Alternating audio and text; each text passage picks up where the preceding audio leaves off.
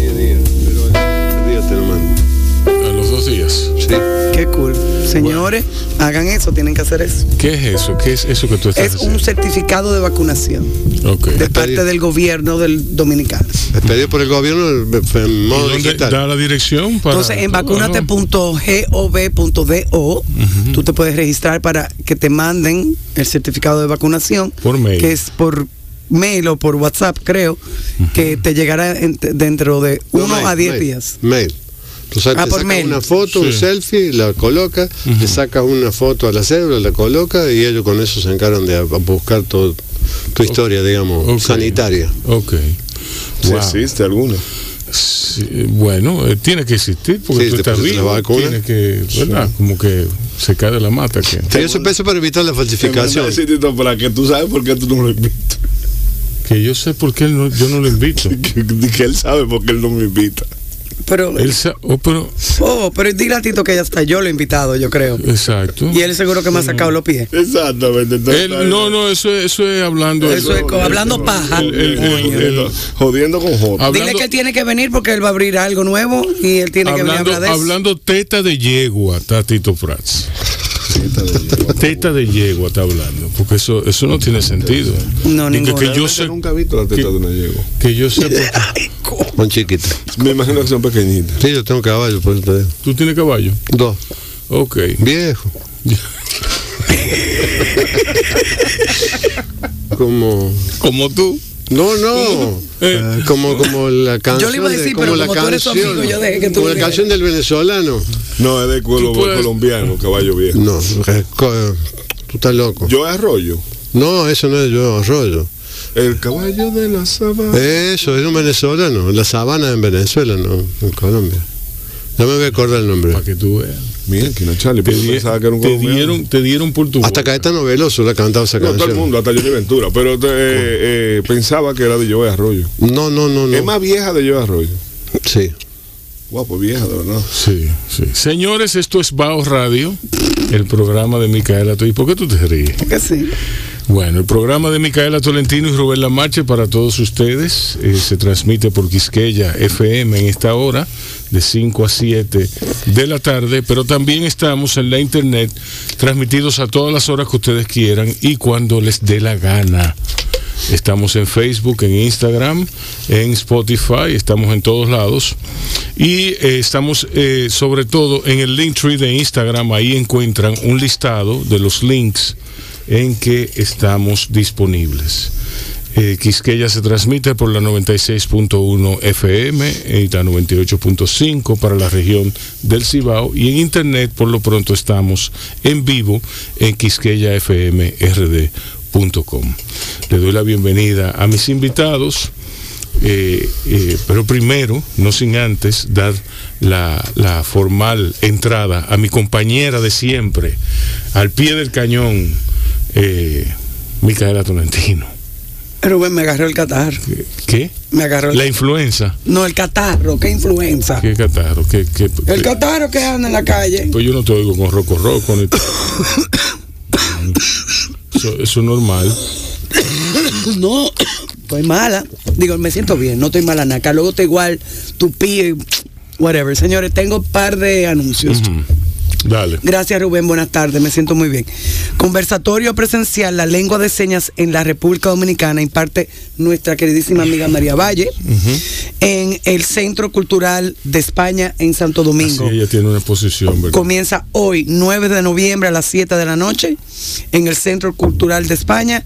Entrada libre hasta completar aforo. En el marco del programa de construcción de ciudadanía. La lengua de señas es la lengua natural de las personas sordas. Según la Federación Mundial de Sordos, existen aproximadamente 70 millones de personas, personas sordas en todo el mundo. Hasta el 80% vive en países en desarrollo y como colectivo utilizan más de 300 diferentes lenguas de señas. Cada país tiene su propia lenguas, lengua de señas. La convención, Sí. bueno, como un Regio- ma- no cada país es regional. eso tiene que ser como una jerga, como un slang, ¿no? Sí, Tipo. por- sí, es así. Porque en, en. Latinoamérica, en el, en el Caribe eh, hispanoparlante, Es como así, como dividido por, por región. En el sur también hay, Eh, en- hay algunas señas así que, que son características del sur. Sí, yo, eso es jerga. La Convención sobre los Derechos de las Personas con Discapacidad reconoce y promueve el uso de las lenguas de señas. Establece que tienen el mismo estatus de las lenguas habladas y obliga a los estados partes a que faciliten el aprendizaje de la lengua de señas y promuevan la identidad lingüística de la comunidad de las personas sordas. Después de casi una década explorando los beneficios del arte en la educación de las personas con discapacidad y el reconocimiento de sus derechos, la artista y activista dominicana María Valle realiza una exhibición de retratos de personas sordas dominicanas mostrando la lengua de señas. Visita guiada mañana, eh, visita guiada, perdón, 20 de noviembre, 10 a.m. Abre hoy a las 7 de la noche en el Centro Cultural de España en Santo Domingo. Eso está muy, muy cool. Y la Embajada de Francia anuncia la exposición Vivas en el marco de la 41 AVA Conferencia General de la UNESCO, exposición fotográfica en honor a las hermanas Patria Minerva y María Teresa Mirabal, del 9 hoy al 24 de noviembre, en la sede de la UNESCO, Plaza de la Fontenoy, París, Francia. Se inauguró ayer. Muy bien, Sí, eso está magnífico. Eh, Micaela, dígame, señor. nosotros tenemos dos invitados que son reincidentes aquí. Así es. Así como los vicios, ellos reinciden en base. ¿Por qué ven acá? Así es. En el, senti- en el sentido vicioso del término, lo voy a decir. Ellos reinciden en su visita a Bao Radio a decirnos, a hablar, a hablar teta de yegua, un poquito de teta de yegua y a decirnos en qué están. Augusto González, la vieja, ¿cómo tú estás? Bien, bien, la verdad, muy bien. Acabo de terminar una- un largo Ajá, este, con mis viejos amigos y muy queridos Raymond y Miguel. qué bien. Una comedia, podríamos decir, típica dominicana. Este, la verdad muy contento. Yo me llevo muy bien con ellos, son unos tipos muy queribles, amables con la gente. Sí. Son una gente deliciosa, realmente. Iván Méndez, el fotógrafo de las actrices y las, y las celebridades. Qué jodón. Eh, buenas tardes, señores. Gracias de nuevo por la otra otra invitación a este espacio tan interesante que ustedes tienen. Esta vez, eh, aparte de decir en lo que estoy y todo eso, que es como lo que se estila cuando te invitan a un programa. Ah, ahí los saludo, porque la gente me dijo, diacho, Charlie, no saludaste a nadie, se me olvidó. Entonces, traje una lista, traje una chuleta de, de cosas para que nadie me acuse de que se me olvidó. Entonces. Veo que antes que nada, veo- ah, no porque ya tú tienes, está ahí. ¿Tú Sí, pero entiendes? déjame decir algo Sí, de una ok, vez. ok. Para los que están esperando un saludo, este es el saludo. Hola a todos, porque me van a olvidar, entonces no voy a caer en eso de nuevo. Los quiero mucho, gracias por estar. Ok, Dale, veo, veo que estrenas un corto. Sí, sola. Sí. Que me, que me da mucha risa porque la, la, los estereotipos y lo, lo que se espera es más fuerte que tu capacidad de tú quizá eh, cuestionarte. Entonces todo el mundo me escribe, es de terror. Le digo, espera el corto. Pero ¿y por qué de terror? Por la música, quizá el mood, tú ves, pero No. no tiene que ver. Es una historia de una mujer. Una historia de una mujer que nos ha pasado a todos. A ti, a Micaela, a mi amigo. Sobre todo si eres mujer. O sea, a un ser humano. Ah, le, le puede pasar a, todo el mundo. Ella está sola, es una mujer, pues pudiera ser solo. Entonces la gente se va, ah, dejan solo. No, no dejan solo. Es de un tipo que está solo. No, no, pero espérate. A mí se me hace que tus interlocutores son retrasados mentales. Hay de todo en la viña del Señor. Sí. No, porque verdad. Hay de todo en la viña del Señor. Hay de todo. Si tú supieras que gracias a Dios tengo una- unos seguidores que me entienden bastante. Porque mi contenido como que no es para gente con poco, Con poco seso. con poco mueble. Eh, sí, pero ¿y por qué tú entiendes que te entienden? Porque me- los, los comentarios son interesantes. Ah, son interesantes. Endereza esa Bueno, foto, por que- ejemplo. ay, Bueno, por Dios. ¿Por qué tú no, la- tú no la tienes derecha? No. ¿Hay a color? Tampoco. No.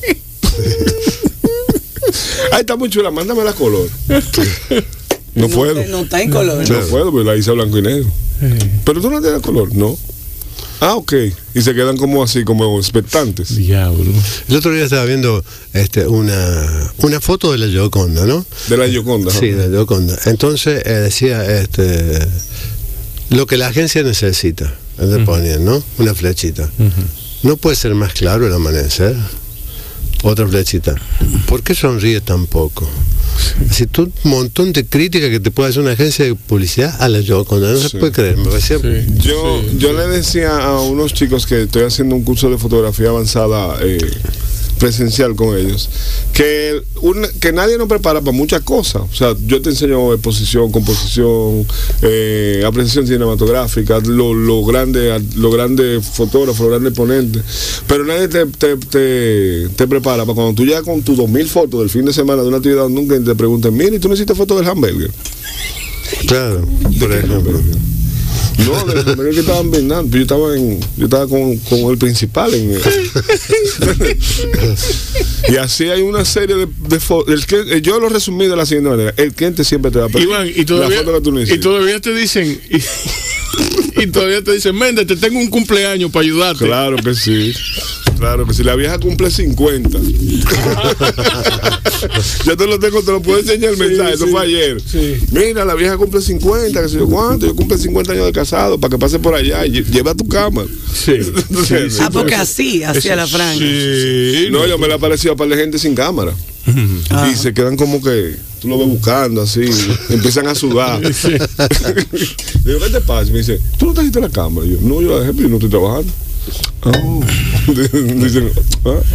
Sí, pero el que te conoce, te- el que te conoce de verdad sabe que es imposible que tú andes sin cámara. Es muy difícil. Que fue a propósito. Debe darse cuenta de que fue a propósito de que tú, eso de que tú, Entonces no Que sea- dejaste la cámara. de que tú dejaste la cámara. Pero no Porque seas- el, que, el que- el que- el que no- conoce Iván, Iván siempre anda con cámara. No sea descarado y dímelo en la frente, en la Exacto. cara. Dime, Charlie, ve por allá y lleva tu cámara. Sí. ¿Tú entiendes? Entonces ya yo sé que es un, Para que me alter- haga un par de que es un altercado que hay. Sí.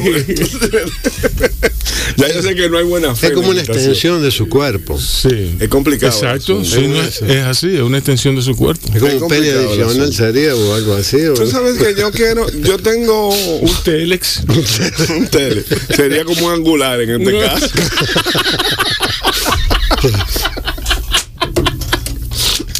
Miren, yo le quiero preguntar una pregunta. No, dale la litica. Una pregunta Ah, para ustedes dos, porque yo no sé, yo lo iba a buscar, pero dije, déjame preguntarle, ¿por qué se llama Bajo Radio?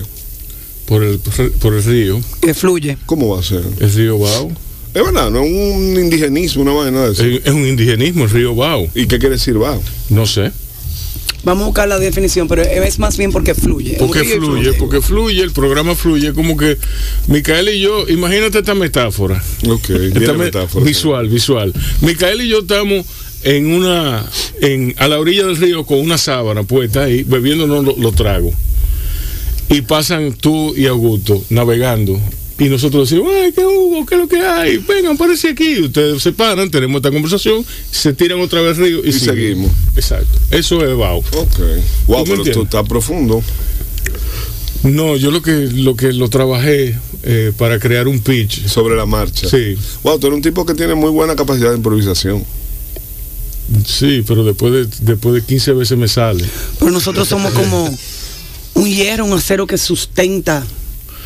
Que, que. Sirven de consideración y para sostener las cubiertas. Cada uno de los miembros de madera, hierro o acero que puestos de trecho en trecho de un costado a otro del buque, sirven de consolidación para sostener las cubiertas. Obviamente en inglés significa un sándwich chino que es maravilloso. El Bajo. El bao. Ah, ok, Que tú sí. sabes que yo vivo buscando bao por todas partes. Sí, Ya lo encontré. sí. Pero, Pero en español, y también dice cada uno de los dos barrotes que, empe- empernados en las cacholas, en el sentido de la quilla, sirven para sostener las cofas. Muy parte de- son parte de término, barco. término marítimo. Término marítimo. Sí, término marítimo. Sí. Sí, una parte de un barco. Ah, ok, va, ok, vamos a ver qué más. se- Como se- el carajo. El car ¿Tú sabes lo que es el carajo? Sí. La expresión vete para el carajo. Sí, yo creo que- Es la, la, la, la- La punta del, del mástil. del mástil donde está, Ah. donde, donde se paraba el vigía. Hay como un balconcito. Sí, ahí. hay un- Hay como un balcón para ti. ese, era el carajo. No, eso es para gritar tierra. Sí. Si la ves, la tienes. sí, Pero ahí se iban castigados los tigres. Es Ahí marítimo. Ahí se iban castigados. ¿Tú me entiendes? hasta ahora es marítimo en, en- en español. Bien, eh, señores, eh, dite la lista, Iván. La, la canto, sí. Sí. Pues aquí va. Miren, señores, yo traje unos cuantos temas que tengo desde que Rubén me invitó hace como dos semanas para No, acá. pero espérate, porque. No, no, no, yo no lo voy a, yo no lo voy a ocupar todo porque vamos a tener que hacer como cinco programas de Bajo No, Radio. pues lo Bueno, pero lo hacemos. Ay, pero no se pongan así tan tiernos. Eh, yo quiero de verdad en este tratar dos temas, porque hay uno que me tocó recientemente y, y me, por primera vez en mi vida lo, lo, lo afronté con gallardía y dije, me lo voy a tirar entero a ver qué sucede. El primer tema es el duelo. El duelo es diferente para todo el mundo. El duelo en la clase social es alta de una manera, Sí. en la clase media de otra manera, en los barrios de otra manera y al lado del río de otra manera totalmente. Y traje una que se llama El problema de escribir, que usted le duele porque yo trato de escribir, pero es muy difícil.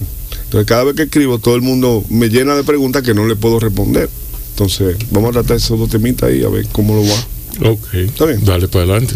Vamos entonces eh, saludando, no sin antes eh, saludar a Amelia Pereira. Eh, ¿qué Ella es cantante.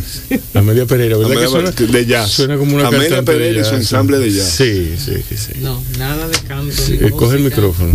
Ah. Nada de canto ni música, eso, la música y yo somos nula. divorciada totalmente. Totalmente me quemé en coro, dejé de llevar la flauta eh, cuando estaba en orquesta. Ese orquestra. tu cuento, tú me has hecho ese cuento varias veces. A ti te, ¿qué pasó en eso? ¿Qué, qué, qué implicaciones psicológicas tuvo? El, No, ninguno. Yo lo cogí como si nada, nada, no fui a un viaje y me O quemé sea, en no, coro. no hubo duelo. No, porque yo fui ya. Eso fue el ahí. ok. Hubo duelo, yo sé, los de duelo sí, he pasado por muchos duelos, pero Ese no. ese no fue un duelo, en verdad. Yo lo veo hoy como una enseñanza que ya uno no, todo no se le puede dar a uno y Sí. yo me quemé en coro. Ya, ok. Supongo que te quemaste en un par de cosas más también, no solamente en el coro.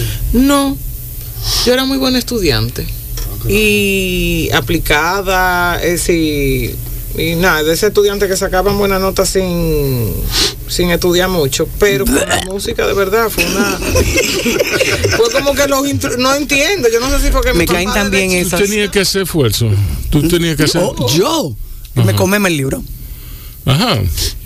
Yo sí, yo A mí no me- Amelia. También yo nunca. Yo era como me Amelia. acordaba de la- No, yo no. no. Yo, yo cogía mis notas, yo era de coger notas y de ser aplicada en el momento de la clase, de verdad. Yo era muy aplicada, pero yo tenía que estudiar. Yo tenía que sentar a estudiar, y más si era ciencia y matemática. Olvídate. O sea, tú te embotellabas las cosas. Exacto. Eh, eh, eh, no tanto literatura. Yo en literatura era, soy como tú, muy espontáneo. Sí. ¿Tú me entiendes? Pero en historia, soci- sociología, pero sociales, pero en matemática y en ciencia, forget it. Un desorden. Miren chicos, aquí en la cabina tenemos una persona que a pesar de que tiene mucho tiempo viviendo en la República, no es de aquí, es un extranjero. Sí. Ya es un dominicano de... Yo creo que tú eres más dominicano que argentino ya. Eh, sí, ¿Verdad que sí? Tú tienes más tiempo aquí que en Argentina. sí. Entonces, del tema que estábamos hablando. En, en los argentinos como que está muy desarrollado eso, ese sentimiento del expatriado. ¿Por qué? Bueno, eh, yo pertenezco a una generación que... Que, que no significa que tú reniegues de tu nacionalidad. No, no, claro. Ojo. Padre, Yo pertenezco a una generación que tuvo que soportar dos dictaduras. Para Sí. ustedes la dictadura es algo como muy lejano, o sus abuelos, sus padres. Yo tengo amigos desaparecidos, tuvimos 30.000 desaparecidos en, en mi tierra, gente de mi generación, un poquito más grande, un poquito más pequeña. Entonces, este, lo del exilio fue casi una- la única solución, era el exilio o la muerte, ¿no? Sí. Entonces, muchos argentinos se desparramparon por el mundo, sobre todo en México, en Francia, en Suecia, en los lugares que te acogían, digamos, que era, Sí. que era lo más grato. Por eso siempre, donde uno va, generalmente puede haber algunos argentinos que quedaron, muchos se quedaron de aquella época, no digamos, cuando te vas con tanto dolor de un lugar, eh, es difícil volver, ¿no? Eh, no, no- no es, no es sencillo. Este, te quedan grabadas muchas cosas, fuego, muchos dolores antiguos, este, mucha gente que buscas y ya no está, que desapareció, que, que- que- que- es como volver a hurgar en el pasado. Yo me yo este, no me tuve que ir en la dictadura. Este, parte de la dictadura la viví en mi país y fue una época muy oscura, muy cruel. Donde, no sé, para entrar a la universidad no podías tener barba, había militares en la puerta de la facultad, yo estudié arquitectura, tampoco podías tener pelo largo, tenías que atar, mintiendo, cosas. Realmente muy, muy difícil, fue muy, muy difícil, una época la dictadura, muy Y la dictadura militar, el esposo tiene una historia oscura detrás de, de, su esposo y esa, y esa película es devastadora. Ganó un Oscar esa película. Sí, ganó un Oscar, Luis Puenzo ganó un Oscar por ella y está protagonizada por el gran Héctor Alterio y la gran Norma Leandro. Exactamente, exactamente como decía. Bueno, todo eso, cuando vi esta película de, de, Pepe Mujica, a mí se me caían las lágrimas, porque sí. es la cosa que nos pasaron, no, que me pasó a mí, que le pasó a mi generación. Que Entonces, vivían con miedo. Sí, vivían con miedo. miedo no podía salir. Sí. Yo digo que el otro día le escribí a una amiga mía que ustedes seguramente conocen, a, a Desiree Reyes, uh -huh. y le, le decía que mi generación tuvo una derrota honrosa, por lo menos. Sí. Que después de nosotros nada volvió a ser igual. Sí, así es. Es como la generación de los hippies. La música nunca volvió a ser igual después de los 60 y toda la generación hippie. No, nunca volvió a ser igual, se transformó sí. en otra cosa. Es ahora que es más igual que nunca. ¿Perdón? Ahora es que es más igual que nunca. Sí, esa es la, la, impresión que tengo. Sí. Bien, señores, vamos a una pausa. Venimos seguido con más de Augusto González y de Iván Méndez y de Amelia Pereira. Sí. Sabroso. Señores, miren, Francis Malman, ¿y qué es esto? ¿Y qué? Pero, es como una fanfarria. Sí, es como una fanfarria. una fanfarria portátil. Sí. sí. Óyeme, pero qué, vibra, qué vibrador, ¿eh? Bueno, Óyeme. No se pueden hacer comentarios sexistas, ¿eh? Tiene muchas aplicaciones. No, no, tiene un vibrador. Eso tiene vibrador. Ese okay. celular tiene un vibrador. Entonces yo no sé qué, qué, es, qué de sexista en eso. No, no, no, por el dueño del celular, digo. Ah, no, no, no está aquí. Okay. Miren. Eh, Francis Malman es un chef, como tú sabes, argentino, Iván. Uh -huh. Y el tipo, él, él, él, es gourmet en su, en su concepción, pero él no cocina con un estilo gourmet, porque lo que hace es hace un fueguito, hace un fuego, una brasa, una que sé yo qué, y ahí tira los pescados, y ahí tira los pollos, ahí tira la carne. Lo que pasa es que el tipo, con su experiencia, tiene un, un, un, knowledge, un conocimiento muy, muy fuerte. No, y los sabores que logra y todo lo que tipo hace. Sí, sí. Entonces él, era, él es argentino, ya tú te imaginarás por dónde tiene el ego. eh, ¿Perdón? ¿De qué hablan? ¿Qué Miren, señores, ustedes quizás no saben, pero aquí en este, aparte de haber fanfarria portátil, hay dos personas que se sienten bien llamándose cocineros, tú ves. Entonces no, no, son, no, no son chefs, son personas que cocinan y que disfrutan Sí. de cocinarle a la persona que van a su casa, a sus invitados. No se le aparezca sin avisar, ¿eh? para que no se quede lánguido, porque la comida se hace en, en batch pequeños, ¿verdad? No. No, tú cocinas muchísimo. A mí me gusta cocinar mucho porque así tengo para varios días. Ah, tú, ves, yo nunca lo he logrado. O sea que yo tengo un O problema. sea, yo cocino lo básico, lo básico. Un arrocito, la habichuela yo la congelo, o sea, yo la ablando y, y la congelo porque es que yo no voy a estar... Yo o sea, normalmente yo hago para donde- dos, yo hago para dos, para dos tantos. O sea, comimos ahora. O sea que yo tengo un problema que eh, toda, toda mi infancia, digamos, eh, parte de mi adolescencia, mi madre y mi, mi padre trabajaban. En Argentina no es, no es una, no es una- no es una cosa común tener a alguien, una cocinera, una mujer que te limpie la casa, eso es, es bien raro.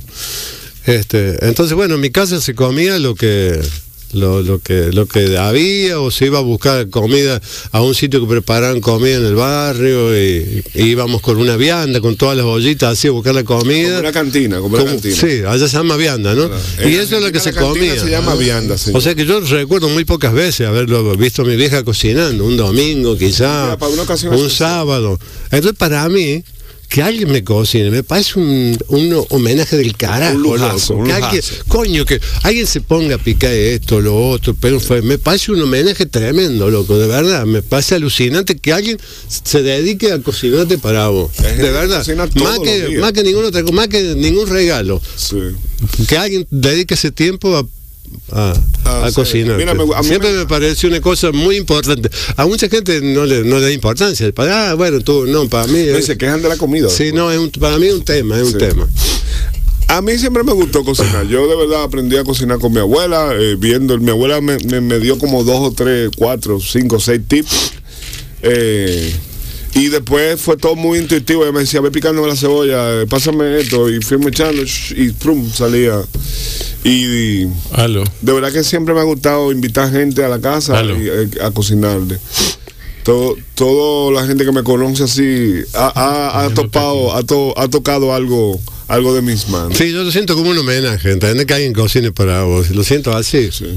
Para mi, ulti- mi último, o sea, mi último, in- lo último que inventé, que, que lo conocí de la mano del chef Camilo Ramírez, un saludo a Camilo. Camilo, gran amigo. Sí. Eh, Camilo me introdujo al mundo de los encurtidos y de ahí para acá no, no he sido el mismo.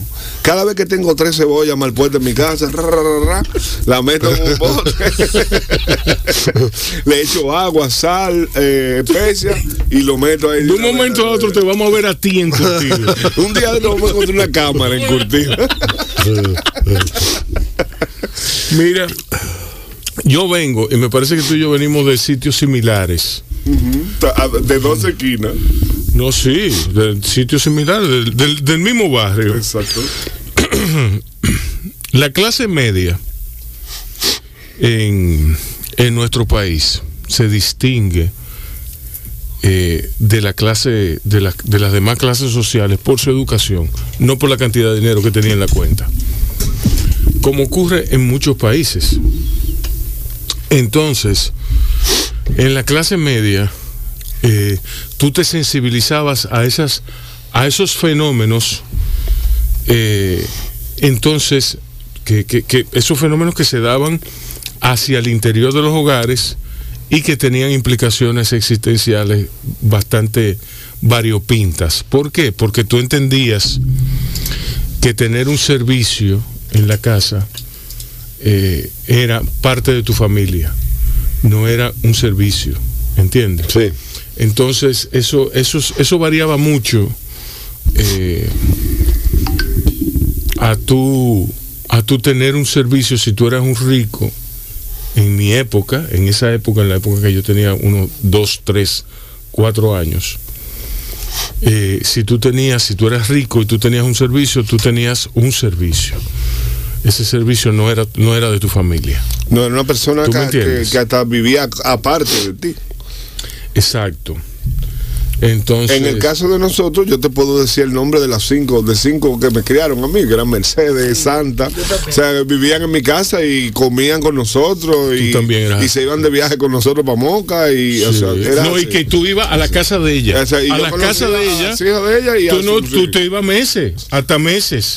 Yo me he pasado. Yo me, yo me iba, yo me iba de fin de semana con María para Palenque. Exacto, para la casa. Yo de me iba ella. para la casa de ella. Yo estaba ahí tranquilo en mis aguas. Te devolvían el domingo temprano. Sí, sí, no, yo me iba con ella, yo llegaba con ella. Pa- Oh, ¿cómo le fue? colegio. Bien, perfecto. Vítelo para ir al colegio. Sí, así mismo. ¿Tú me entiendes? Claro. Entonces, entonces, en, en ese, en ese sentido, uno apreciaba muchísimo más a quien le cocinaba a uno.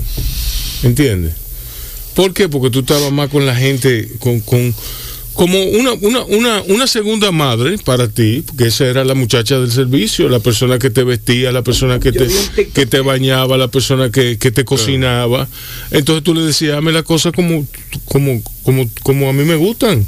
Y ella te la hacía con todo el amor del mundo. No, cuando vos eras niño aprendías el gusto de ella. Exacto. Al final ella cocinaba y vos te acostumbrabas a ese gusto. Exacto. Exacto. Al sazón de ella, al sazón. de ella. Exacto. Exacto. Yo vi un video en TikTok de estas muchachas que eran blancas, vivían en Nigeria en una época.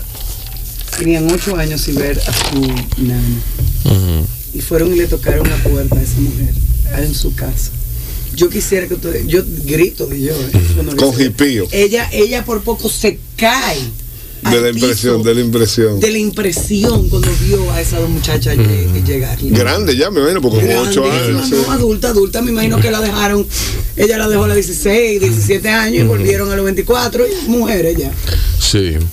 Pero En- una cosa que se veía que ella, ella consideraba a esas niñas Sus hijas, hijas, sí, sí. Claro. y esas niñas consideraban a esa mujer Su su mamá. su, nana, su tía, su abuela, Sí. lo Exacto. que sea. Ahí había amor, Sí. ahí había una, tú sabes. Exacto. Bueno, eh, desde lo humano. mis hijos eh, tuvieron eh, nana hasta los eh, 8, 9, 10 años. Nosotros días. Eh, los otros días. Sí, pero eh, eh, Armando, por ejemplo, él era loco con su mamita rica, le decía él a, a, a Joa. Que no tiene nada que ver con la canción del general, ¿eh? No, no, pero que ella le decía, lo que pasa es que ella le puso, Muévelo, muévelo. lo que pasa es que ella le puso a él papito rico porque ella decía que él, iba, que él iba a ser un hombre que iba a estar muy bueno. Coge ahí, Armando. Sí.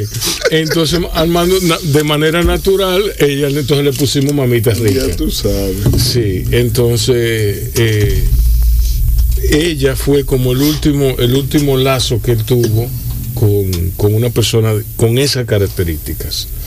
Eh, ¿Tú me entiendes? ¿Qué tiempo duró ella en tu casa? Desde que Armando no, nació. desde, que, desde antes de Armando nacer. Ya tú sabes. Desde antes de Armando nacer. Yo tuve excelentes niñeras, yo no me olvido de ninguna. Urania, Carmen, Uranio. Urania. Ay, sí, hombre. Tuvo una Mercedes que duró muchísimo. Y Virginia, que está conmigo actual, sigue conmigo. Qué bueno cocina esa Virginia. ¿no? No es que Billy, tú sabes, Billy, Billy es otra cosa. Claro, son esas cosas, esa- esas expresiones del amor que, que no son tan comunes. Sí. No es común el amor que le tengas a un profesor, Sí. no es el amor, no es común el amor que le tengas a una señora que te tiende la cama, que te limpia la casa. Sí. Son esas cosas a, a- a- a un jefe, son esos amores que necesitan como de, como de mucha fineza, como de Eso es educación también, viejo. Sí. Porque tú me entiendes, yo desde chiquita le he dicho a mis hijos, señores, esa gente son los que le cuidan, le limpian los panties, le hacen la cama, le limpian la ropa, le, I mean, tengan, tengan, tú sabes. Sí, y no, y no solo eso, sino que eran como una extensión de nuestros padres. Sí. Y lo que pasa, por ejemplo, yo recuerdo Luisa, eh, yo tuve a Luisa, María, eh, tuve a Reyita, que tuvo muy poco tiempo porque explotó una olla de presión en mi casa. ¿Cómo un exploto no haya depresión? Yo no sé. Mal tapada. No, mal la dejan en el fuego, mil horas, se pasa de fuego y esa vaina explota. Pega al techo. Sí, claro, la tapa pecha. Se, incrustó la tapa en el techo. Y mira que y estaba, había, había habichuela hasta, hasta en los ojos tenía habichuela. Hasta ahí tenía habichuela. Señores, vamos a una, eh, vamos a una pausa Yo musical. recuerdo que eso explotó y Y ya salió corriendo. no vinieron los vecinos y Ah. nos dijeron, no, ahí no hay nada. En esa casa no hay nada. Gracias a Dios que no le pasó nada. No le pasó nada a nadie. No, mucha habichuela. un bajo- un bajo- un ¿Le puedo leer, le puedo leer una cosita? que es breve. Sí. ¿Le da tiempo? Sí, sí, sí, dale, dale. Dice, yo estaba en primer año cuando supimos que tendríamos como profesor a un mexicano. Así fue anunciado y así lo consideramos durante un tiempo. Entró aquel hombre silencioso y aristócrata en cada uno de sus gestos, que con palabra mesurada imponía una secreta autoridad. A veces he pensado, quizás injustamente, qué despilfarro constituyó tener a semejante maestro para unos chiquilines inconscientes como nosotros. Eso dice Ernesto Sábato de Pedro Enrique Ureña. Diablo. Wow. Bárbaro. Fuerte. Así mismo. Bueno, ahora yo creo que sí, nos vamos a una pausa musical. Regresamos en breve. Un saludo, quiero enviarle un saludo a Gildemaro Castro. Ay, qué figura. Sí, una figura. Gildemaro me envía. me dice, oye, ¿por dónde se escucha el programa? Yo se lo he dicho 70 veces. Sí. Venía en el carro escuchándolo, pero ahora llegué a Casiva. Me lo ha dicho 70 veces él a mí.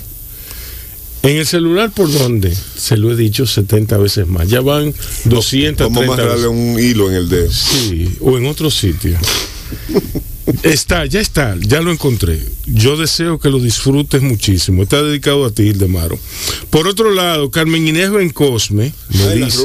Sí, me dice, este viernes 12 y sábado 13 de noviembre estaremos en la feria de Agora Mall con un stand de nuestra fundación junto a otras empresas.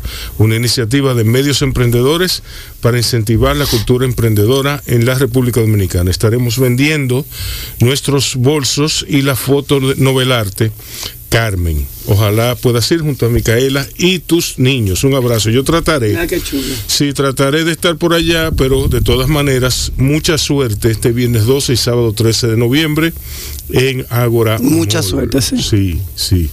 Miren, y. Y entonces, dime, Mira, dime lo que tú. ¿Qué era lo que yo, qué era lo que tú querías hablar del duelo? Yo no sé si lo hablaron en lo, que, yo me pasa es que ausenté. ya no- nos fuimos- No, no, nos no, fuimos porque en- en- lo que tú te ausentaste hablamos fue de, de que de la- hablamos de, de- estábamos hablando de la procedencia de Augusto y Augusto puso el tema de, de, de, de por qué él viene aquí y cómo se queda el asunto allá.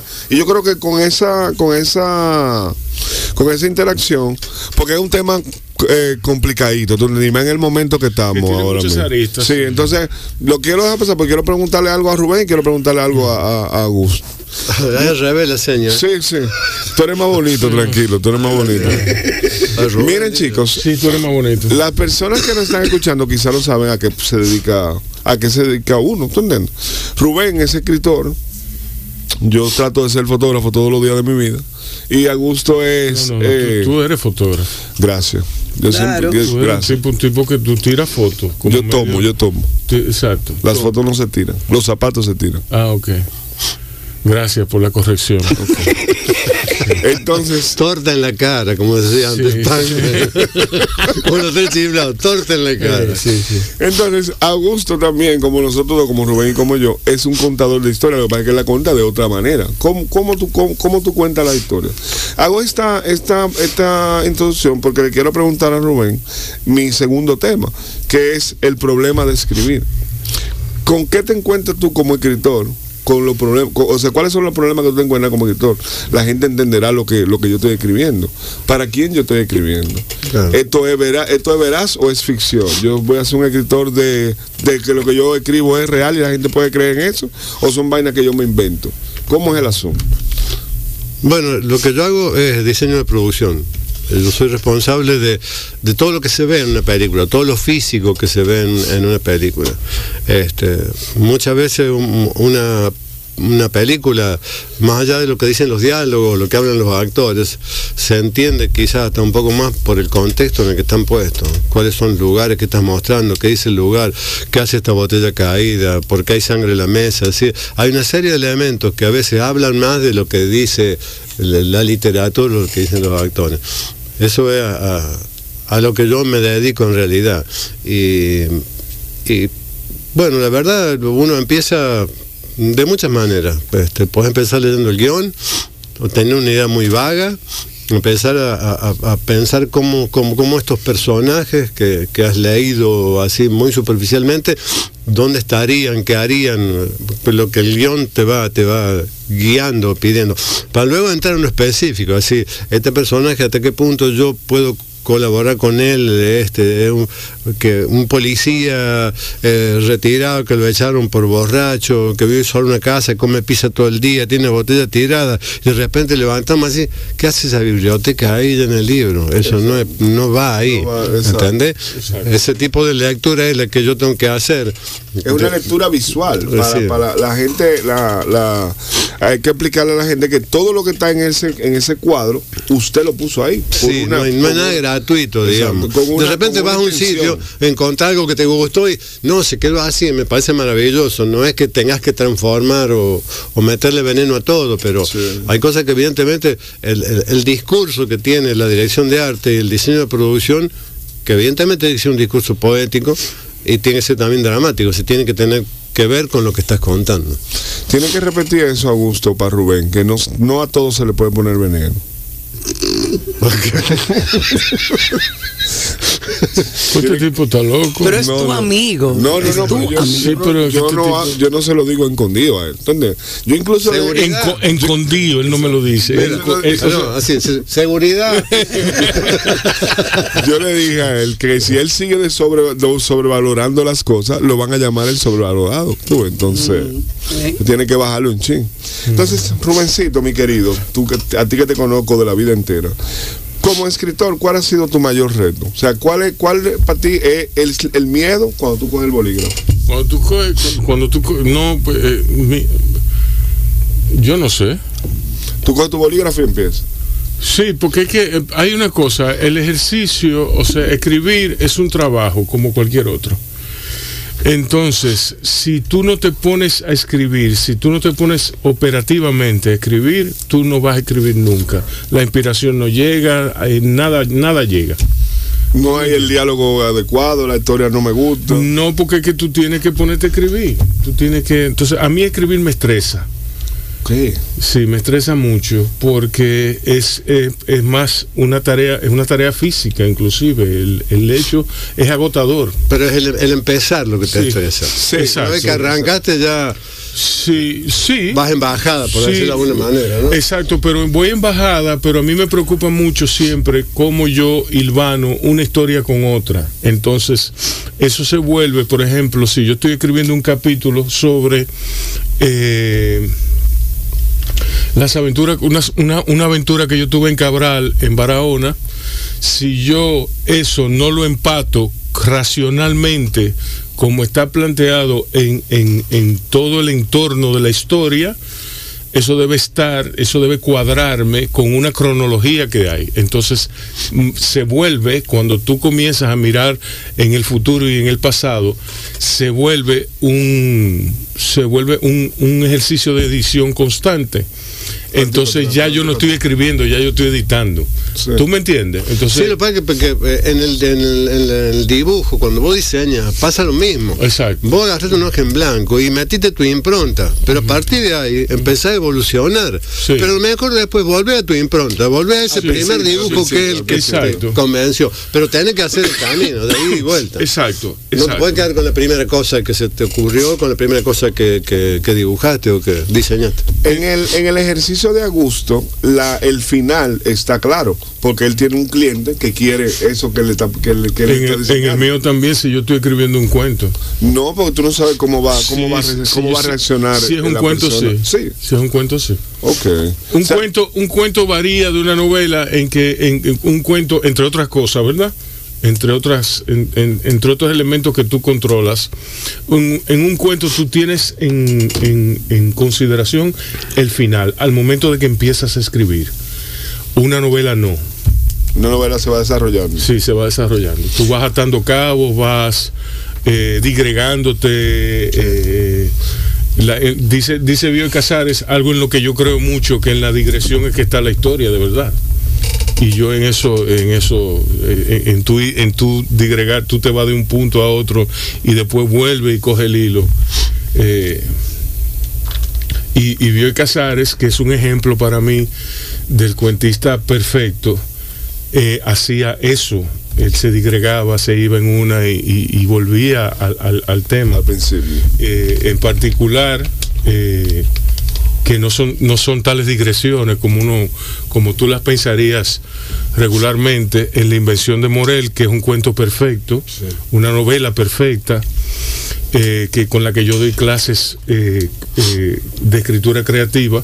Yo doy clases con el túnel y con la invención de Morel. Con esa- esas dos, con esas dos narraciones, primero por, por ¿eh? Guácale. Sí. Con qué dos cosas, ¿no? Sí, sí, dos, dos novelas, sí. Eh, la- doy con la invención de Morel porque es un cuento muy preciso, en principio, que te ubica sobre cuáles son las circunstancias que los rodean y después viene la, la locura, como, como diría eh, cualquiera. El conflicto. El- el- sí, el conflicto, viene el conflicto y viene la, la- la argumentación filosófica y la disquisición metafísica de ese, del, del cuento, que es el kid hacia el final cuando él se mete dentro de la película. Ok. Una pregunta, Rubén. ¿Por qué la gente tiene miedo de leer? Yo no sé. Eh, yo creo que es un trabajo que se acerca mucho a, la, a cierta teoría de la conspiración.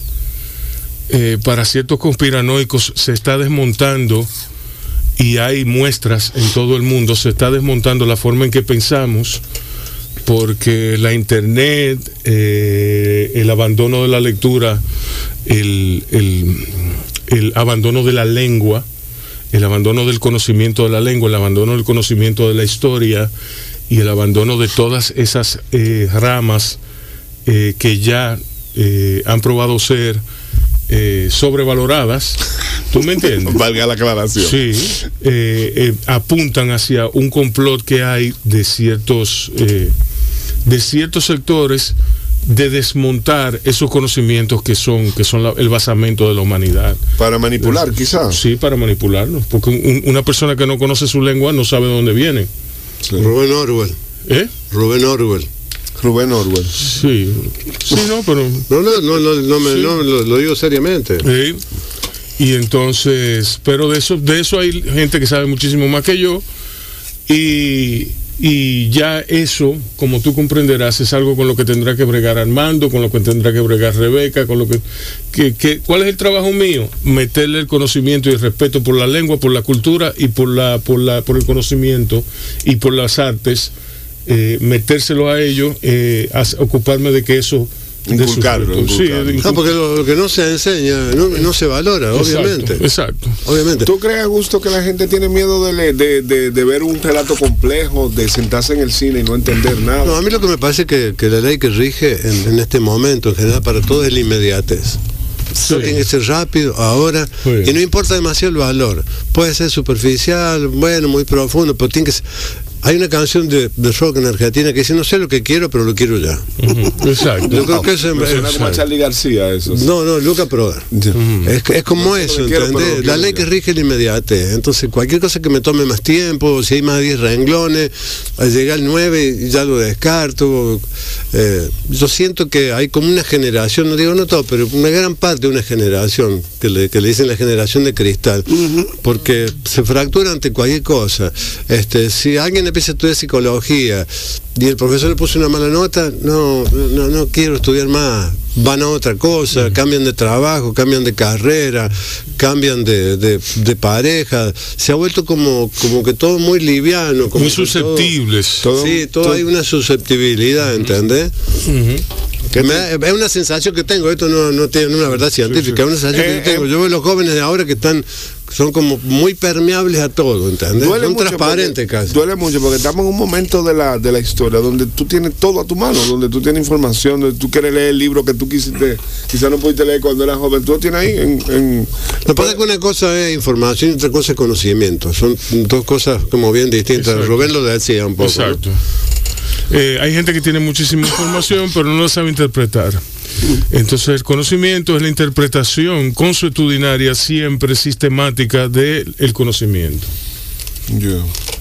de la información, perdón. tremendo tema. Eh, entonces, es por ejemplo como tú, que eh, en tu, tu área es la fotografía.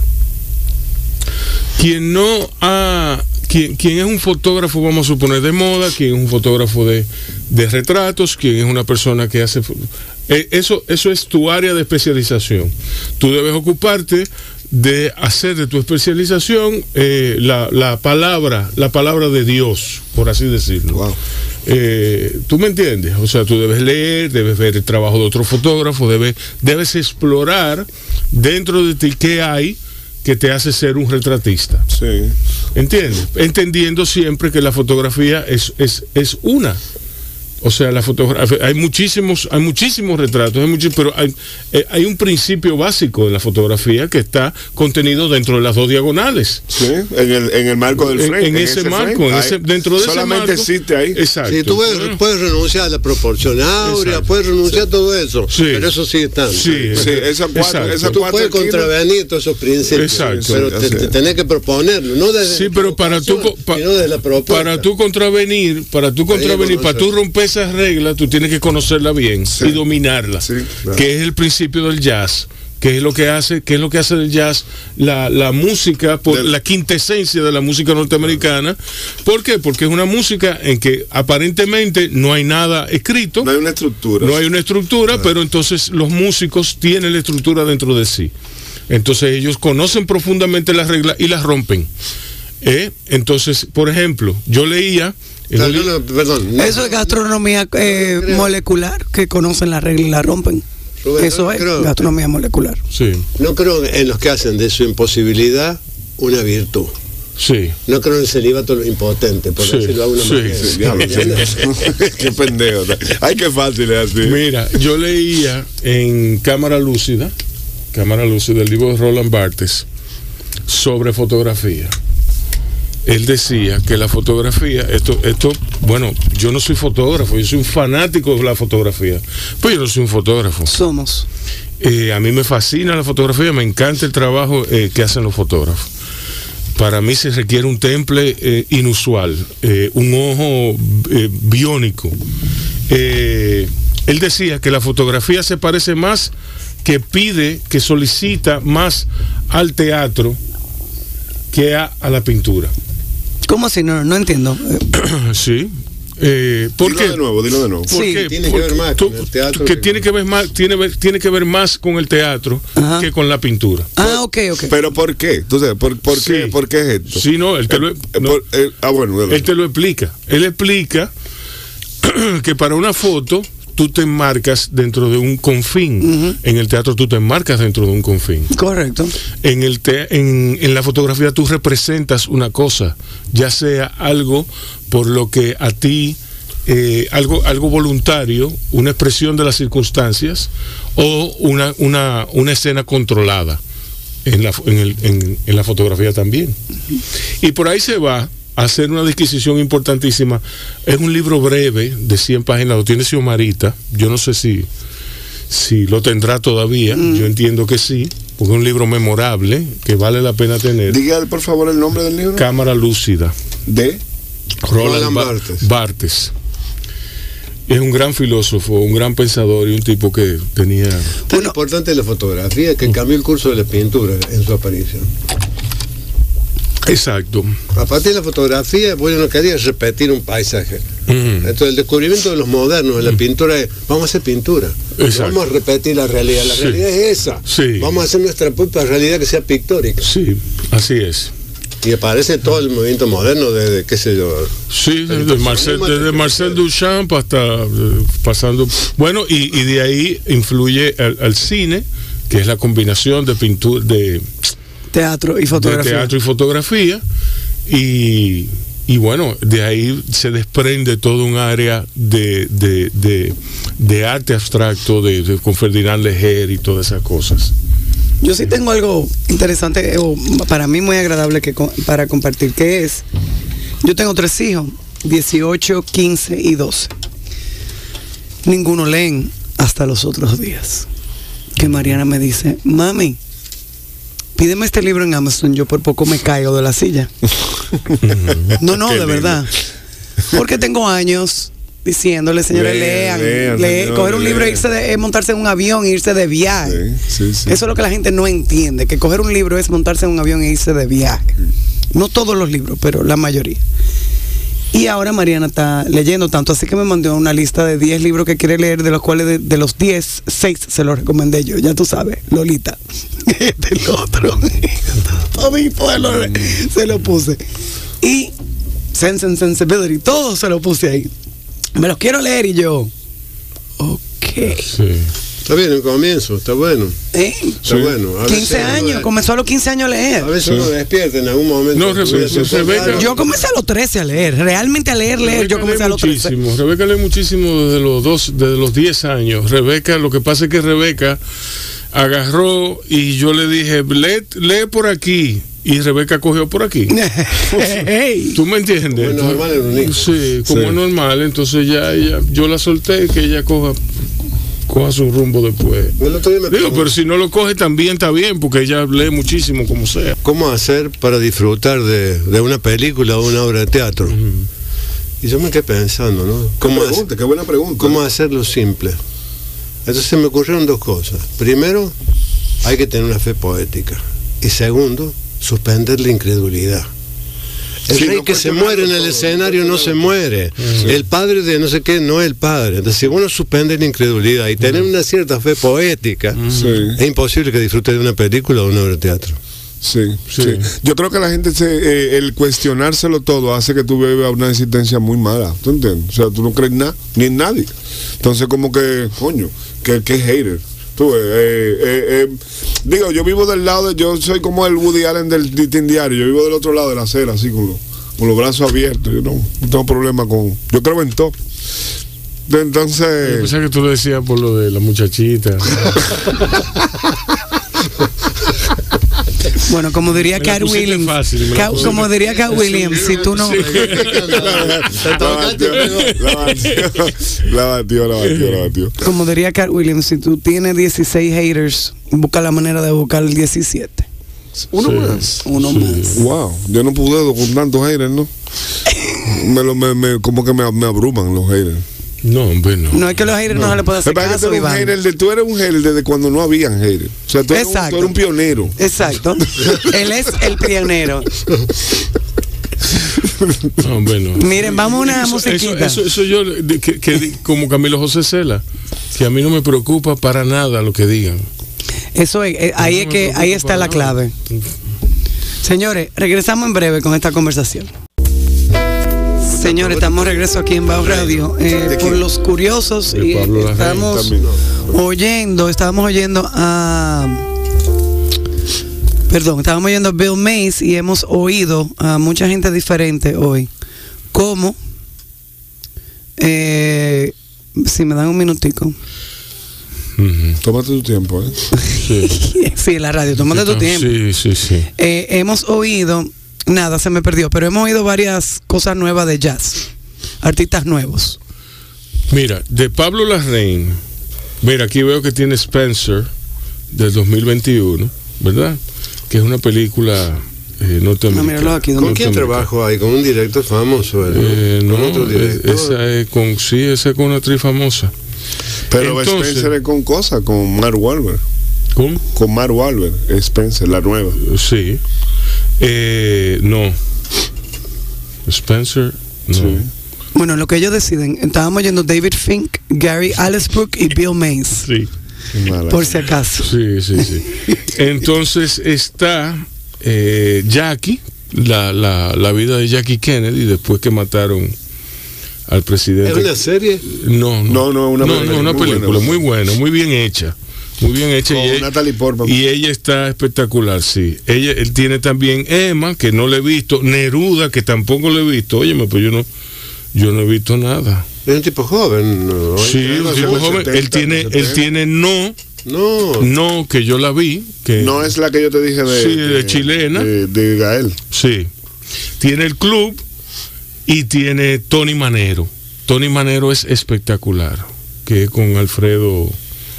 Alfredo, ¿cómo es que Tony se llama? Manero no se llamaba el de los sopranos. No, Tony Manero. Tony, Tony Soprano. mucho. No, Tony Manero era, era el tipo de Saturday Night, Night Fever.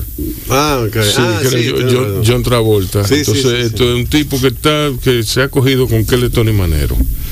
Entonces, Alfredo Castro. Alfredo Castro es, está a uno en esa película. Él trabaja en todas las películas de Pablo Larraín. Pero a mí me gusta muchísimo ese director. Yo confío, confío mucho en él. Si tuviera que elegir un director dominicano, ¿a quién, o, o un par, ¿a quién elegiría como director de cine dominicano? No hay todavía. Porque es que tienen una y dos películas. Así. ¿Tú me entiendes? Sí, no hay, porque que, eh, un director en quien yo confíe, que yo vaya a ver una película de él con los ojos cerrados. Ni Ángel, ni Ángel. No. Bueno, Robertico tiene más de dos, ¿eh? Sí. Ah. Eh, No, porque pusiste, No, lo que pasa. pusiste la cantidad como, como Ojo, ojo, no, no, no. Ah, eh, Augusto, Augusto me está hablando desde, desde la perspectiva de alguien viciado por trabajar con directores que no son tal cosa. Ok. ¿Tú me ¿Y con el chileno trabajarías? ¿Con qué chileno? Con el que acabas de mencionar. Oh, pero claro, claro. Pero hay directores Ah, buenos. ¿tú sabes entiendo quién? gusto- yo entiendo gusto que hay directores buenos, que yo creo que Rubén está siendo muy categórico. Iván Herrera. Bueno, Bueno. mira, ahí- ahí Iván Herrera. uno, Iván Herrera. estos chicos que son una pareja, que hicieron que Esa, esos, y- eso, y- Laura Amelia y Israel yo Cárdenas. Vi una sola película de ellos y, y no, no me gustó, pero no puedo decir que no son directores. No. La, ¿Cuál, película, cuál, la cuál? película puede ser muy buena y no gustar. Una, Jean Gentil. no, otra que era con, con The Chaplin, Hay dos. de- Ah, sí, con dos. los dólares de arena y la que tienen después. eh, la que queda que se enamora de una morena. exacto, ese lo- dólar- los dólares de arena. Es buena película. Eh. Me pareció casi infantil el cuento, le falta sordidez, una vieja se enamora de una carajita, Sí. es una cosa sordida, ¿viste? Es una te cosa fuerte. jalada por los pelos. No, No, es, no, es muy romanticona. Lo que pasa es que la novela, esa novela, Los dólares de arena de Jean-Noël Pancracy, es entre hombres. Ah. Es originariamente entre hombres en Samaná. Ah, ok. ¿Tú me Eh, un señor se enamora de un, de un Entonces, joven, sí. eh, eh, en el guion la pusieron, la pusieron mujer. Sí, y en Entonces, esa película eso- no está eso- bien Geraldine Chaplin. Eso, me- Exacto. No está bien Geraldine Chaplin. Exacto. película. Pues la de la, la de la, la de la, Tristeza uno, tristeza dos, alegría. Tres caras pone. la de la, la de los vampiros te va a parecer bastante complicada entonces. Si no te gustó Dólar de Arena. Pero Dólar de Arena por lo menos es muy bonita visualmente. Claro. ¿Entiendes? Bueno, eh, directores dominicanos. Yo he trabajado con muchos. Eh, ¿Qué te puedo decir? Me gusta Claudio Chea, Sí, pero que Claudio, o sea, Es fotógrafo. el fotógrafo. pero ah, bueno, ok, tú, eh, eh, bueno. Es que Claudio Che es fotógrafo. Sí, sí, sí, sí, sí. sí. Eh, entonces estaba hablando de, la- de- lo pensé a nivel Sí, no, Hans está bien, García es un, es un director que a, a mí me gusta como trabaja. Yo te voy a decir, Pedro María no está mal, ¿eh? ¿Cuál es? Pedro María Cabral. Ese chico me parece José que tiene María mucha José María, eh, Pedro María, José María Cabral. El que hizo carpintero, Sí, que ha hecho muchas cosas. Ese chico Bueno, yo le veo sí. mucha posibilidad. A mí me parece muy superficial, pero está, Pero sí, carpintero está bien, a mí me gustó. Lo que pasa es que, eh, una- ojo, él no ha hecho, di- eh, él no ha hecho eh, cuatro películas. Él tiene muchísimo más de ahí. Sí. Sí, tiene, tiene muchas O sea, películas. ha hecho La- más. la- las, las películas, eh, él no es, él no es un director, él no es el director tan brillante que todos esperan que él sea. ¿Tú me entiendes? Él es un director que ha fallado mucho. ¿Tú me entiendes? Entonces no es de mis favoritos. Está bien, pero Eh, es jo- muy joven Es todavía. joven, es joven. Es un pibe con Sí, posibilidad. sí, sí. Con más pero en posibilidades. general, aquí la mayoría de los directores lo que han hecho son dos películas. Yo tú, ves- tú sabes Sí. que, que entiende, para mí, que una persona que lo he visto, he trabajado con él, no le debo, no, no, no, eh, no le debo de que ninguna pleitesía, pero veo que, que lo logra y se, se hace, se hace entender. Eh, Pinky, Pinky Pintor. He trabajado con él en, en cuatro películas y creo que ser. Yo no he también. visto muchas películas de él, no puedo hablar porque no he visto. Yo pero, tampoco. Pero un tipo que me cae bien, me parece serio. Sí, eh, los relatos de él son bastante plausibles, tú ves, son también. Bueno, También. a mí, a mí no me parece que, o sea, que son como que no hay, no hay, no hay tanta originalidad. Ok. Que, Yo siento que que nosotros. él va como mucho al cliché. al- Yo siento ¿Cómo que nosotros drama es un quere- drama, queremos un- criticar el Sí, sí, cine sí. dominicano. Bueno, todas las comedias que nosotros hacemos acá son así, son muy clichetosas. Sí, ¿verdad? sí. Tú sabes que uno quiere criticar el cine de aquí y no tiene edad el cine para uno criticarlo tan No. fuerte, ¿tú entiendes? O sea, No, no, claro. tú no puedes comparar con ningún cine de Latinoamérica porque nos llevan 50 años. México tiene desde los 20 haciendo películas, De Argentina de antes. desde antes de los 20, ya tú sabes. Y, y de hablar de, de- de- de cine chileno, ¿tú entiendes? O sea, no, no, no, hay, no hay con quién comparar. Pudiéramos compararlo con el cine boricua, quizás, el cine dominicano. Lo Tampoco. mismo. Sí. Es lo mismo. No, lo que pasa es que cuando yo eh, ¿Y en Puerto Rico están haciendo tantas películas? Pregunto, no, No, no, sé. no, eh, fue, un, fue un decir. porque Lo que pasa es que Puerto Rico cae dentro de las leyes de los Estados Unidos. Unidos. Entonces Puerto Rico es Estados Unidos. O sea, Puerto Rico no es Latinoamérica. Que Sí, pero Rico la pregunta mía era puramente artística. Exacto, ¿Están haciendo algo? ¿Se está haciendo películas allá de la Yo no sé, pero cuando, cuando aquí no había cine, en Puerto Rico ya habían, ya habían, eh, ¿tú me entiendes? Mm. Había un par de piezas. Interesante. Eh, y, y así. Una película que te gustaría que la gente viera y te, te llamara y te dijera, a gusto, gracias. Que la gente viera. que la gente viera y Que te llamara y te dijera, gracias. Tus fanáticos. Yo no tengo ningún fan, tengo. tengo algunos que me tienen lástima y nada más. tengo dos o tres que me tienen lástima y nada más. Fanáticos no. No, no he llegado a esa etapa. Estoy tratando de superar la lástima en este momento. Ay, Jesús. O sea que yo tengo un corto escrito que me gusta mucho. Tú no ves, eh, eh, eh, ¿por, qué Augusto está aquí? Porque Augusto, él me dice, no tengo nada que hacer. Yo coge para el programa. Qué malo, eh, qué malo. ¿Tú sabes la cosa que el señor dejó de hacer para estar sentado aquí? Sí. No, yo tengo un corto que escribí, que me gustaría, me gustaría hacerlo. Un ¿Cómo corto se de llama? 20 se, se llama La madre de todas las desgracias. Es mi. Me Es una, asusta. es una mujer que Pero ¿por qué todo te asusta a ti? Porque estamos en los tiempos del COVID. Dios mío, ¿Tú no te ayúdame, señor. Sí, sí, sí. Sí. Me va a falta la tercera. Ah, ok. Es una mujer que, que tiene poder de la adivinación, que adivina cosas. Y eh, un- el hijo de Se ella- convierte en la madre, en en la madre de toda la desgracia. Ah, el hijo está harto de esa vieja que le dice Si dobla aquí te va que a le dio galletas, que le dio galletas seis meses antes que fumara marihuana y lo mandó a, Arriba. Arrija. ¿me entiendes? Ya, El tipo wow. que adivina cuando el tipo de, decide a España, se va a España, este, está embalando sus cosas, te lo hago muy sintético. Sí. Este, cuando llega a su casa, después de hablar con un amigo eh, que decir, me voy a ir, me voy a ir, llega a su casa y ve la luz de su cuarto prendida. Y la madre le está embalando la maleta y dice, tenés que irte a España, ahí te va a ir bien. Cuentan que el tipo parte para España, se casa una jeva. La, la película en realidad empieza con un llamado telefónico que le hace la mamá a este tipo. Y le dice, tu papá se muere, tenés que venir urgente. Y él le pregunta, ¿pudiste ver cómo? Dice, solo sé que el viernes se muere, tiene que venir pronto. Todo el tipo desesperado, compra pasaje, no sé qué, explicarle a la mujer que La mamá. Que su medio papá del- se va a morir. Que su papá en se- medio del vuelo, ¿Cuándo, dónde y por qué? en medio del vuelo, la, la mujer prende la luz y dice, pues si tu papá no está enfermo, ¿cómo que se va a morir?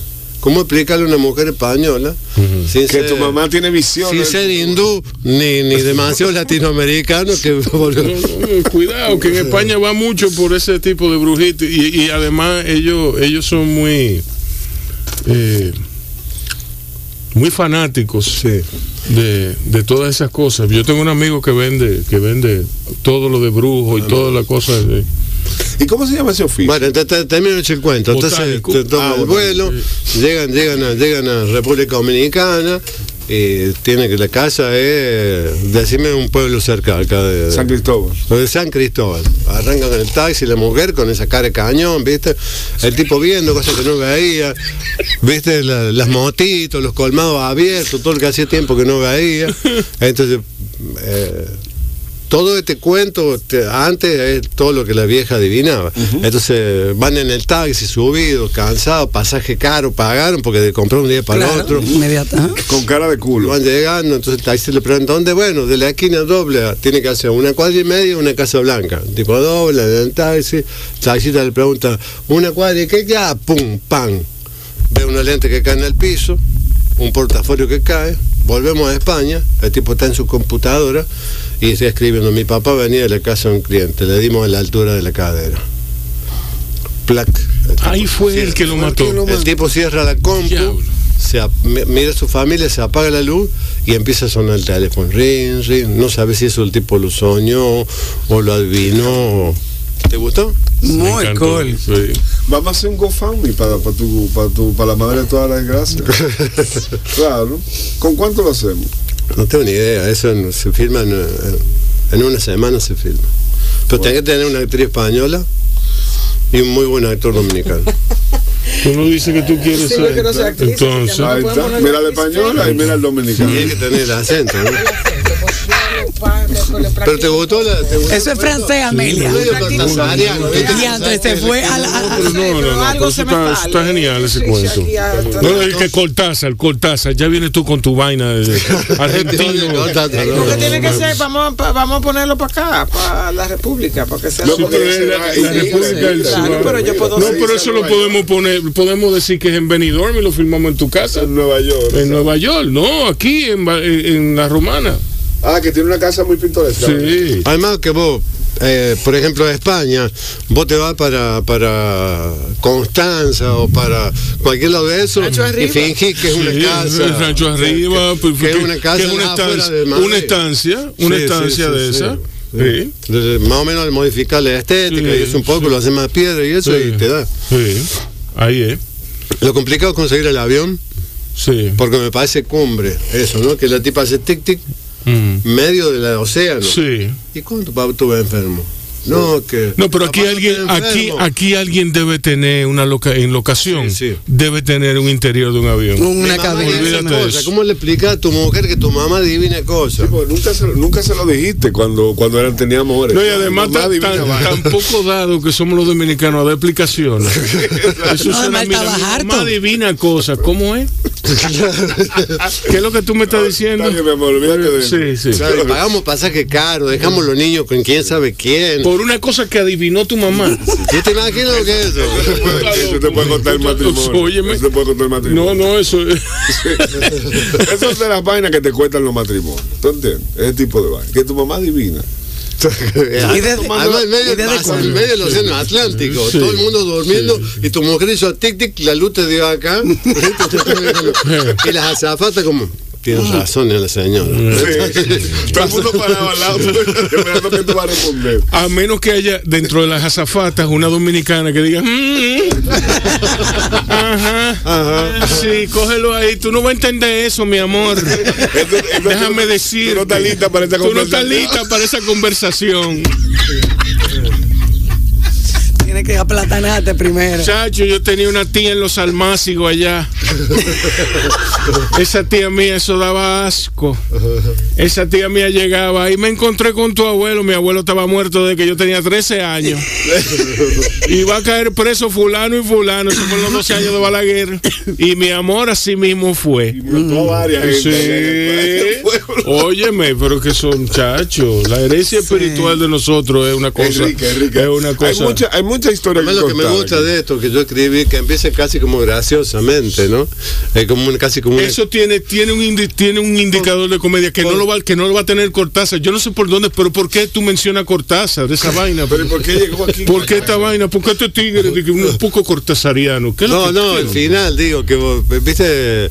eh, El final lo que pasa es que lo pone el, el, el espectador. Porque Claro, el fin se queda bien inconcluso. tú, O sea.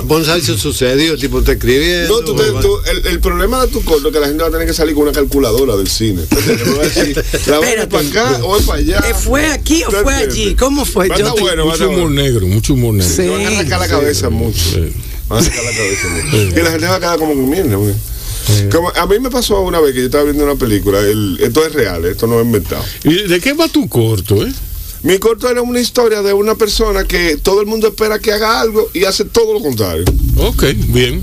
Eh, Suena como, suena como una mujer. Esa es, es una mujer la protagonista, qué Samantha machista ese Díaz. comentario. Samantha. Díaz. Yo no, yo no, ya, yo no. Un hombre joven y moderno. Curada. Yo no digo nada ya. No, pero de verdad yo le dije a él desde que entramos que los comentarios se citan, porque dijo algo del celular que no se puede decir aquí al aire. Ah, yo no lo oí, gracias. el, el- el celular tenía como una fanfarria o una vaina. El mío. Sí. Ah, sí. Es que el celular de Amelia tiene problemas eh, psicosexuales. Psicosociopasional. Exacto. Eh, Señores, ¿vamos a despedirnos? Ya. sí. Sí. Ah, bueno, pues aquí- digan. No, no, no, no, no. Aquí no, No, puede faltan venir. cinco, Amelia. Aquí no puede venir porque cuando uno está calentando se, se va. Es como Oh, la pero, comida de la oh, forma. pero él que lo que él quiere, cuatro horas de El radio. plato eh. vacío. Yo una sola cosa quiero agregar. Dime. Este, venir dominicana, eh, además de que siempre he sido bien tratado y han sido muy hospitalarios conmigo, tengo que agradecerle a los dominicanos que haya existido Pedro Enrique Ureña. Exacto. Wow. Muy bien. Sí, sí. Así es. Iván, ¿quieres compartir algo Es más? que después de ese tablazo que hombre tiró, dime. No, pero algún proyecto futuro, algo que quieras decir sobre tus redes, tus Yo quiero, yo quisiera de verdad, yo tengo un, un proyecto con Rubén de hace mucho. de Nosotros nos vamos a ir a una localidad y Rubén va a enseñar algo y yo voy a enseñarle fotografía a esa gente y voy a documentar todo eso que va a pasar con él. La trompa que le va a dar el tipo del, del colmado, todo ese tipo de vaina. Entonces estoy esperando como que él se decida a decir, que él me escribe por WhatsApp a las 12 de la noche y me dice, ya sí. Y ya tú sabes, yo estoy metiendo cámara en un bulto. Y pasa entre días y le digo, Rubén, y entonces me dice, no, no se dio. Pero así con la, con la delicadeza de un camión de cemento. Mm, normal. Sí, Entonces, eh, señores, muchísimas gracias. siempre a la hora. gracias. Gracias, a ti Amelia, gracias Iván, gracias Augusto. Nosotros seguimos aquí al pie del cañón, eh, dándole lo mejor eh, de nosotros a ustedes, queridos amigos oyentes. Gracias, Micaela. Siempre gracias a todo el mundo. Ahora vamos a oír una musiquita para finalizar de Gordon Goodwill Big Fat Band. Ofrécome. disfrútensela.